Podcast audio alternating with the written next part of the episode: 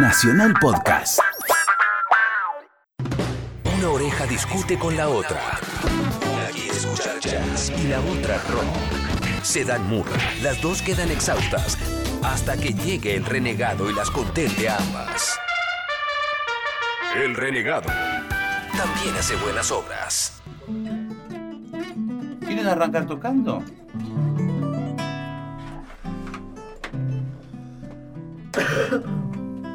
Soy violero de base yo de Dale, a ver. Salina.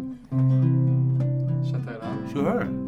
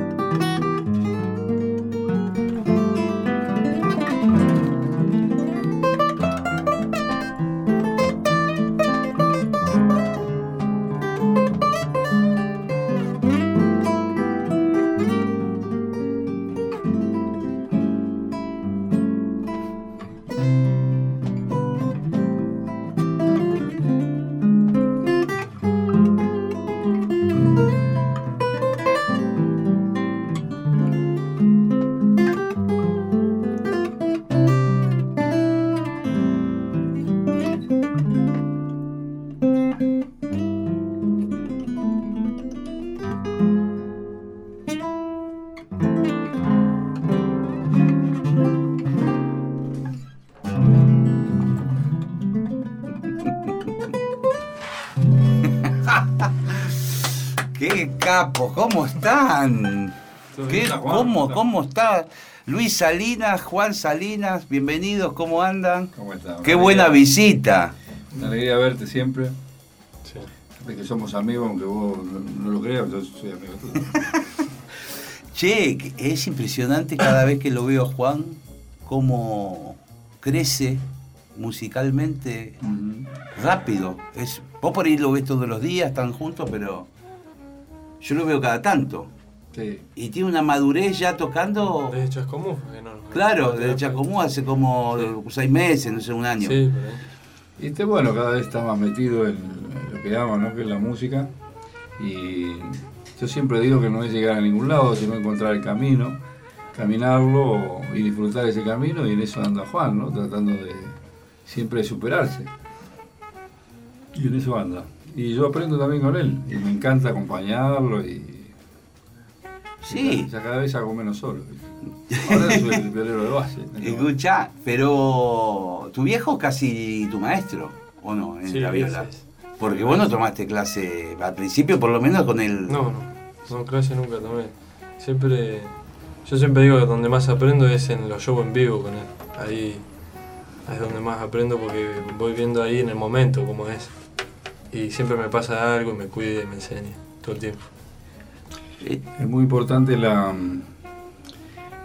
Yo me acuerdo que la primera vez que iba a tocar la guitarra, porque él tocaba la percusión. Claro, yo me acuerdo. Yo le dije, Juan, eh, sentí tus notas, escuchá a tus compañeros y disfrutá, no tenés nada que demostrar.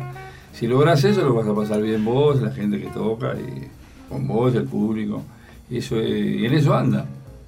Porque la música no es una carrera de caballos, es, es, eh, compartir, Sí. disfrutar y que Sí. siempre, cuando toque, escuche. Eh, lo más complicado para un músico, un guitarrista, es escuchar cuando estás haciendo un solo. Claro. Porque generalmente, eh, como Sí. la vida le doy y Sí. buenos. ¿viste? Pero lo- bueno, en todos los instrumentos, ¿no? sí. Vos sos un tipo de escuchar mucho y, estar atento a todo lo que pasa. Y en la música es fundamental eso, ¿no? Para que lo que hagas tenga que ver con la canción. Con los años uno aprende, Claro. porque todo eso también se lo, es- se lo paso por cosas que aprendí yo, ¿no? De, de- si bien es cierto, hay un lugar donde cuando uno quiere aprender, aprende del, del tipo que toca bien, del tipo que por ahí no tiene mucha técnica, pero tiene buenas ideas, del que toca mal para saber lo que no hay que hacer, y de uno mismo, ¿no? Eso es como la primera cosa. Y la segunda cosa es entender de que mm, la canción es el mejor maestro. Escuchar la Es- canción, no lo que te va diciendo, Eso ¿no? es lo que, Que te si estás en eso, está buenísimo. Lo disfrutas más que un solo de guitarra, ¿no? Sí. La, la- bueno, yo me acuerdo que vos, por ejemplo, eh, Luis, siempre disfrutaste de hasta de acompañar. Sí, porque la música es todo. Hay una anécdota que te voy a contar que te va a encantar, es un buen mensaje para los músicos, ¿no? ¿Cómo se llama la hija de Johnny Hooker? de Johnny Lee Hooker? Sajilla Sa- Hook- sí. Saquilla, sí. Es la, la hija de John Lee Hooker. sí. To- Tocó en la trastienda y me invitaron a tocar un tema, qué sé yo. Y al otro día eh, se dio un almuerzo, ¿no? Y uno de los guitarristas era igual a Montgomery, ¿no? Igual. Y, este, y había nacido donde nació Montgomery, fíjate vos. Y el tipo tocaba muy bien. Y el otro violero, un tipo de barba que se, se, se enrollaba tanto acompañando me mataba. Y le dieron un solo y se tocaba todo el tipo. Y después volvió a la base, ¿no? Y yo eh, primero le pregunté, parece un periodista. pre- Sí, sí, bueno, primero- pero de ahí se, se aprende también. le, le pregunté al violero ese que se parecía Sí. a Montgomery. Me dice, bueno, yo tocaba en un lugar para 30 personas. Entonces lo único que quería era ver qué chica me podía llevar. Dice, tocaba mirando a la chica, qué sé yo. Y un día me dijeron, me dijeron que se transmitía por radio. Entonces quiere decir que ya no me escuchaban 30 personas. Claro. Y tuve que empezar a estudiar. ¿no? y, este, y ahí fue como... Y el otro, yo le digo, a mí me impresiona mucho como vos este, disfrutás tanto acompañando y siendo un muy buen solista. Y el tipo me dice, no, pero la música ya existía antes de que yo nazca, dice. Para mí estar dentro de ella haciendo lo que Claro. hace falta. Y ya hace falta los acordes. Y el- ya estoy ahí. Como que el solo es una parte más de todo eso. Sí. ¿no? Y es verdad. Y así lo vivía el tipo y así todo. Y eso me quedó siempre su. su- Y después, bueno, en lo que tiene que ver con nuestro instrumento es eh, celebrar la diferencia. No competir, sino celebrar la diferencia de. Por ejemplo, ¿te acordás del. del es, eh, una cosa que hice en España donde mm, tocaban un montón de violines. Sí, los, todos los guitarristas, Y eso era muy lindo porque. Tomatito. Claro, ¿te acordás? Sí. Entonces, era como que todo el mundo le hacía la base al otro. Uno presentaba a uno, después se quedaba haciendo la base, la Ricorre presentaba, no sé, a, este, a Virelli, Virelli le hacía la base, o era, era, era todo así, ¿no? Compartir. Y, este, y era fantástico porque si un pionero hacía. El otro no hacía lo mismo. El otro hacía. Y se producía un solo de, de todo el mundo escuchando lo que hizo el otro, no para repetir lo mismo, sino para continuar la frase. Y, y, por ejemplo, uno quería toca- tocar tal tema y el otro lo mismo. Entonces, o uno de los dos no lo tocaba o hacía una versión completamente distinta. Claro, pero estaban y- todos creando y, aportando a una música única. Sí, a lo- lo- a- a- al espectáculo, a que era un concierto entre todos, ¿no? Y eso me pareció maravilloso porque éramos todos violeros. Se podía armar una pelea de gato ahí que no, y no, Y tenía, sí. no tenía nada que ver con eso. Y, y por ahí, bueno, vos, vos que transitaste durante tantos años lo que fueron las, las trasnoches porteñas en Oliverio y todo eso, te habrás encontrado cada personaje que se subía al escenario Y ¿no? y lo quería bajar de, un- de de un escopetazo. Eh, bueno, yo Por- eh, siempre en la casa de mi viejo. Claro, en un momento, como bien decís, subía gente maravillosa que yo conocí y Sí. amigos ahí. Y después, claro, subían los que, este es mi momento, y Sí. no paraban más, ¿no? Y Sí. yo también escuchaba a Charlie Parker, a Coltrane, y venía de, de acompañar gente en, el- en el papagayo, cuando largué solo no podía parar. Pero no para competir, sino porque tenía eso para decir en ese momento, ¿no? Yo me acuerdo que Benson y, y Tommy Lee Puma, el comentario cuando escucharon algo mío fue, ¿qué de cosas que tiene para decirte, chico? ya, la irá diciendo de otras maneras también. Mm. Pero siempre de un lugar sincero, ¿no? Sí. Pero a veces, claro, aparecieron unos monos que hacían el solo y después cuando el otro tocaba se bajaban, no lo escuchaban, ¿no? O se ponían a fumar, digo, pero eh, entonces lo están tocando entre ellos. y, y algún que otro eh, que- queriéndome sacar laburo, ¿no? Diciendo que lo iban a hacer por, eh, por menos guita o no sé. Entonces este, yo se lo comento a mi viejo, le digo, no sé, digo, porque yo eh, hice esto porque cuando era más chico iba a los lugares, quería tocar y por ahí no me invitaban y me quedaba mal, ¿viste? Iba a mi casa y tocaba. Digo, cuando yo pueda voy a invitar a los músicos. Ese fue el origen de Oliverio. ¿no? Sí. Y digo, pero ahora pasa esto, sé yo, hay tipos que suben a competir, otros que no escuchan al otro. Cuando vienen músicos de afuera no pasa eso. No, no. Ellos tocan una vuelta de solo y, y ya está. Sí. ¿no? Y te miran a ver Y si- que fueron muchos músicos de afuera, casi todos pasaban por Oliverio. Sí, entonces era muy gracioso porque este, un día vino Ralph, eh, ¿cómo se llama? El percusionista. Ah, no me puedo acordar ahora. Re- Rey Barreto. Sí. Rey Barreto, yo estaba tocando una salsa, ¿viste? Un poco más, un poco más.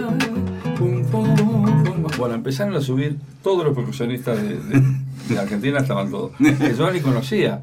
Entonces era cupra, cupra, todo el mundo zapando y yo ya no tenía el control de nada. Iba miraba para atrás, había un bajista, pues había otro. Claro. Y ya era una cosa, viste, incontrolable, viste. Y entonces yo al otro día tuve la posibilidad de, de pedirle disculpas al tipo. Claro. Digo, bueno, lo que pasa es que había muchas ganas. Que se- Entonces cuando ya era que no incontrolable, le conté al viejo y me, y me dice, bueno, tenés dos opciones. O seguís siendo vos, o empezás a cortarle el, el rollo al que... Y bueno, entonces tomé una cosa eh, en el medio que fue... y Seguía invitando, pero cuando ya el tipo quería hacer una tercera vuelta, arrancaba con la melodía. Claro, claro, claro, como diciendo correte porque terminamos el tema, ¿viste? Pero, No es el especial de. no, no, y ahí, ahí, bueno, también Scott Henderson fue importante. Me Claro. dijo- Me dijo un día, eh, a veces pasa que un tipo en vez de tocar con vos, toca contra vos. Claro. O hay una anarquía musical donde cada uno hace lo que quiere. Es buenísima Y esa frase. entonces hay una línea de abajo que el tipo quiere, el otro. eh, Entonces me dijo, toma el control. Claro. Y, Y, sí. ahí, y ahí se empezaron a armar los quilombos. Cuando le decís a un baterista, quiero esto, y el batero te mira como diciendo, yo soy el baterista. O, o el Sí, bajista te sí. dice, a mí no me digas como el que- conozco. Conocé, por eso te lo digo. Entonces, este, pero bueno, fue más sano. Y eso es lo que, todo eso es lo que le transmito a Juan para que agarre por ese camino de, de- de- de la energía buena, de, crecer. Y no lo llevo a lugares raros, eh, donde hay mucho, hay de todo, ¿no es cierto? Esa Ya- ya, rara, cuando sea sí. más grande irá solo cuando se la banque, ¿no? Pero, Che, vamos a escuchar algo del disco. dale. Del disco. Pero vos decís, vamos a escuchar algo y ense- enseguida quiero tocar, ¿viste? ¿Y qué hacemos? ¿Hacemos el tema de acá? ¿Sí? ¿Para qué? Vamos a poner el disco si están después lo- lo del acá. Después hablamos del disco porque está. Dale.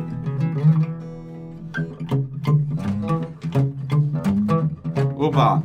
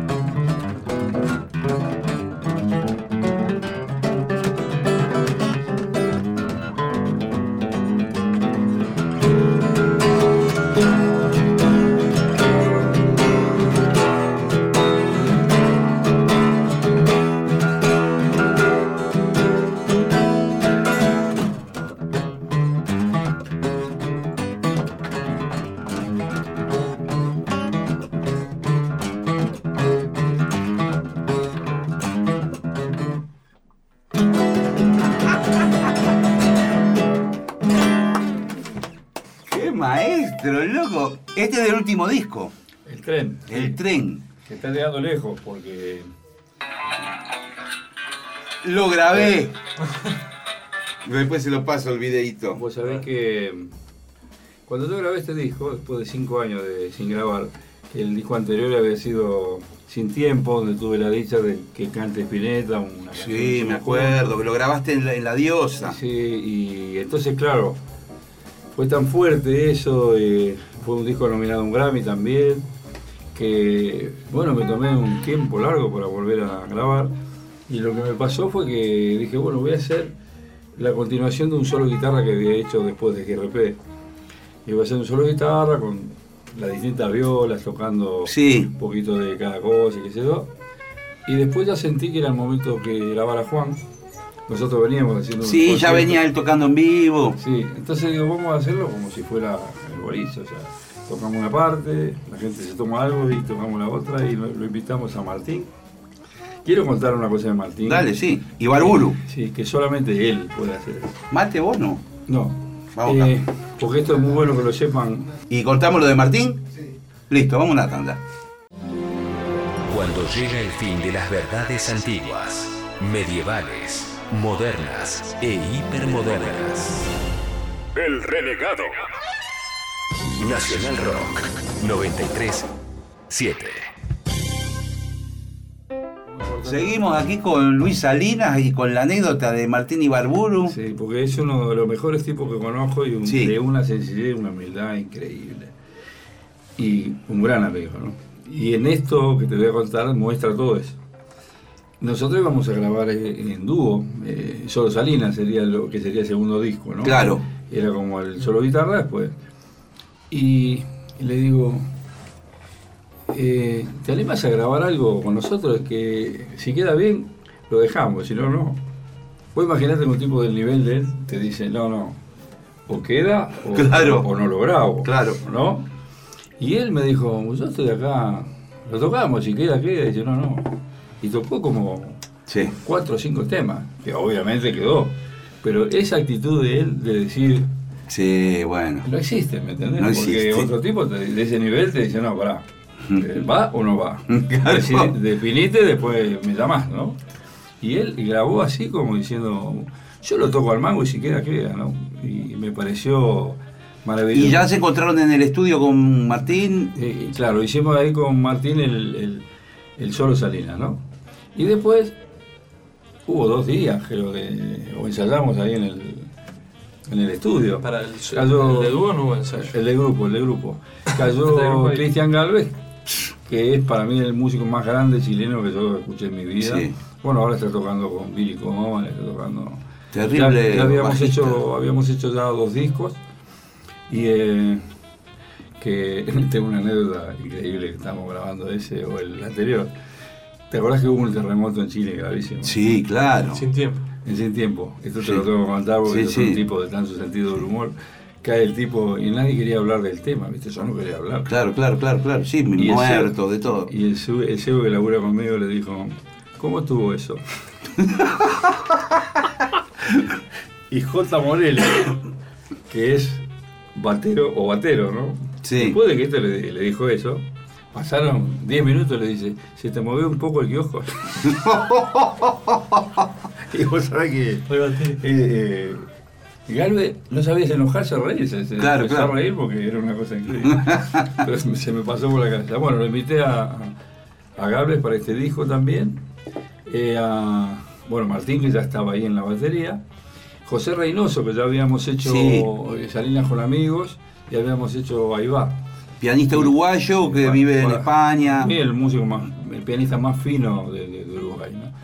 Y este, además había muchos años con amigos, él, él fue el productor conmigo y, y una figura en España, así. Entonces, y era la primera vez que iban a tocar juntos eh, Galvez y se conocieron ahí y, y José. Y Poncho Porteño, Sí, Vega, que siempre está sí. cuando hago algo latino. Y también fue como la primera vez que Juan tocaba con la eléctrica, ahí. pa- ¿El apareció. Stratocaster, che? Sí, Y vos sabés Ah. que ensayábamos los temas, los temas en el, eh, ahí en la, en la cocina de Guión, ¿viste? Así, pero. Así, tema- a, a- temas que a no era- punto de grabar, digamos. Temas que algunos tenían sus cositas armónicas. Y era primera toma o segunda toma y ya está. Fue como un encuentro así. Y además tiene una cosa afectiva muy grande. Porque hay canciones para Juan, una canción para Rita, una canción para Paco, una canción para nuestro querido y, este, y extrañado Jorge Pascuali. Sí. Entonces, claro, tiene una carga afectiva y Juan tocando, que no tuvo ningún disco para mi vista. Entonces cuando salimos de ahí, eh, digo, hay que poner el nombre. Y, y yo agarro y digo, el regreso. Y después dije, yo solo, ¿el regreso de quién? ¿Viste? O sea, Empecé a dar maneja yo solo. No, regreso una banda. Y digo, y digo, pero solo, yo me castigaba solo. Claro. Digo, la vuelta, porque hay un tema que se llama La Vuelta. Y al rato, digo, ¿la vuelta de quién? y me estaba matando yo solo cada vez que tiraba una. una Claro. este, y como el tema, el disco empieza con solo, solo guitarra, él me dice, porque después hay una versión hacia dúo con Martín, y después está la del grupo. Una es solo guitarra, la otra es más blusera, la de la que es así Sí. y la otra es más rockera directamente. Entonces él me dice, eh, es, es como un tren que salió de una estación y fue subiendo gente. O sea, Está bueno. prácticamente la- Está el, bueno. el nombre se lo puso Juan. ¿no? Y la verdad que después del problema de salud grave que tuve, eh, esta- veo que estaba nominado al Gardel y yo pensaba que no lo íbamos a ganar porque estaba eh, Santolaya con lo que significa, Sí, Gustavo, sí. qué sé yo. Pero le digo a Juan, anda, anda porque está bueno que estés en la escena y qué sé yo. Pero no pensando que... Y dos días después de que yo estaba internado, eso fue un- yo entré un sábado y no sé, creo que era martes ya o, o lunes, no me acuerdo. Sí. Eh, Entonces el domingo, al domingo. sábado de la noche, sí, domingo. Sí, dos días después. Y entonces me manda Juan una, una foto de Gardel y me dice, ganamos. Qué maestro. Yo, la verdad, me, me- bueno, nos emocionamos todo, el vino y, y después, este, bueno, con eso ya era, porque lo habíamos grabado, grabado hace dos años o tres años, y ya estaba emocionado. Y hace un mes bajo de un taxi y, y recibo un mensaje que dice, felicitaciones por la nominación al Grammy. Y la verdad que me emocioné, lo fui a buscar a él para darle un abrazo, para decir, Mira, "Mirá- mira qué onda que trajo. Mira, sí, mira dónde llegó el tren, ¿viste? Sí, Y vos sabés muy bien, sí. porque solo los músicos sabemos eso, que el solo hecho de estar nominado, para mí es como ganar, puede ganar uno o el otro, pero el llegar ahí, digamos, en un disco que uno no hace eh, comercialmente. Son No. cinco discos. ¿Quién, eh, es lo anticomercial, digamos, cinco discos. Y, Y- ya... eh, Son largos temas. Sí. Yo nunca hice un disco pensando... eh, es más, cuando se habló de eso, con el disco Salinas y Rosario, yo me peleé con los productores, porque decían, no, para la radio. Me acuerdo que tuve un- una discusión en el disco Rosario con el productor, que había sacado unos solos, solos de Hugo Pateluso. y Porque te quería y achicar los temas y para que duren y puesto unos violines, y yo peleé- me peleé con el tipo, le digo, vos me asegurás que haciendo esto que está, quiero decir, este, bueno, voy a decir, haciendo Sí. la mierda esta que hiciste, eh, yo voy a vender más discos. Le digo, sacá lo que pusiste, que lo había tocado él, y dejá, y lo que sacaste, ¿no? ¿No? Y bueno, eso me trajo consecuencias, sí, ¿no? claro. Pero sí, nunca hice un disco pensando comercialmente, ninguno. Entonces, haber ganado ocho Gardel y muchas nominaciones al Gardel también de, Sí. y estar eh, esta vez ya por cuarta vez eh, nominado a un Grammy es una cosa maravillosa y es también el camino que quiero para Juan, que se puede, digamos, eh, haciendo lo que uno siente, eh, también tener un lugar. Y desde acá, viste, Aparte. desde este lugar del mundo que es tan difícil, ¿no? Donde la discográfica ya no vende nada, no te ponen un mango, todo aparte un enorme esfuerzo. Grabar, eh, viste, bancar a veces gastos de todo eso, Eh, Sí. viste. Y por ahí Sí. competí con Paquito de Rivera, con no sé quién, con Winston Marsali, viste. claro, ¿Viste? sí, sí. Yo tengo la- el honor de haber perdido con eh, Bebo Valdés, uno, Sí. otro con, con el encuentro de, de- no, de, ¿cómo se llama? El Re- está- Return to Forever. Return to Forever. Sí, bueno. Y ahora, Ah, bueno, estoy ahí. Todas finales del mundo te tocaron. Claro, pero eso es un honor estar ahí con esa gente, ¿no? ¿Qué te parece? Che, vamos a invitar a la gente al N de Ateneo. 25. El 25 sábado eso va a explotar. Es la presentación de este disco. Sí, sí, es como un festejo de esto que estamos Sí. hablando. Y él después, el 29 de noviembre y 6 de diciembre, Juan va a tocar en vivo como solista. Ah, te largás. Le doy en vivo, sí. Con un par de amigos, o sea, va a tocar Peiseré 1. Cuando va a PCL el primer día. No Mamita no sé si lo conocés Sí, claro. Patán, ¿Cómo ¿no? la van a rockear? Otro que no sé si conoces. ¿Patán también? Patán, sí. Ah, mierda. Y- Qué lindo y- va a estar eso, ¿eh? Sí, Y es después- el primer día. Y el segundo día la va a tocar el Negro Lozano, Sí. va a tocar este, Martín Ibarburo, o sea que. O sea, yo cuando tenía la edad no tocaba con esos músicos. No. Tocaba con alguno que aparecía por ahí, ¿viste? Fue mi primer show en Capital, porque ya estuve tocando en Ramos Mejía y en Tucumán y qué sé yo. Y estos son los, los primeros, así en, en Capital, como solista. Escúchame. Lo voy a ir a escuchar. Vos sos el productor No principal. se lleva la guita ahora. Escúchame, vos sos el padre de Messi ahora. Sí, claro. Espero no hacer la macana que hizo el padre. Gracias por la visita, amigos. No, Eh, gracias si quieren tocar un tema más, yo chocho y si no, metemos del disco.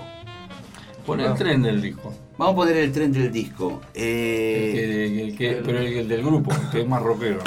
grabado En, en guion. sí, ¿Quién lo grabó? en el portugués, por supuesto. Un sordo. Sí, sí. Javier. Y está mezclado en el estudio de Luis, ¿no? De Spinetta. Sí, Qué maravilla, loco. Vamos a escucharlo. Gracias por la visita, nos vemos en el Ateneo. ¿eh? Por favor. Vamos.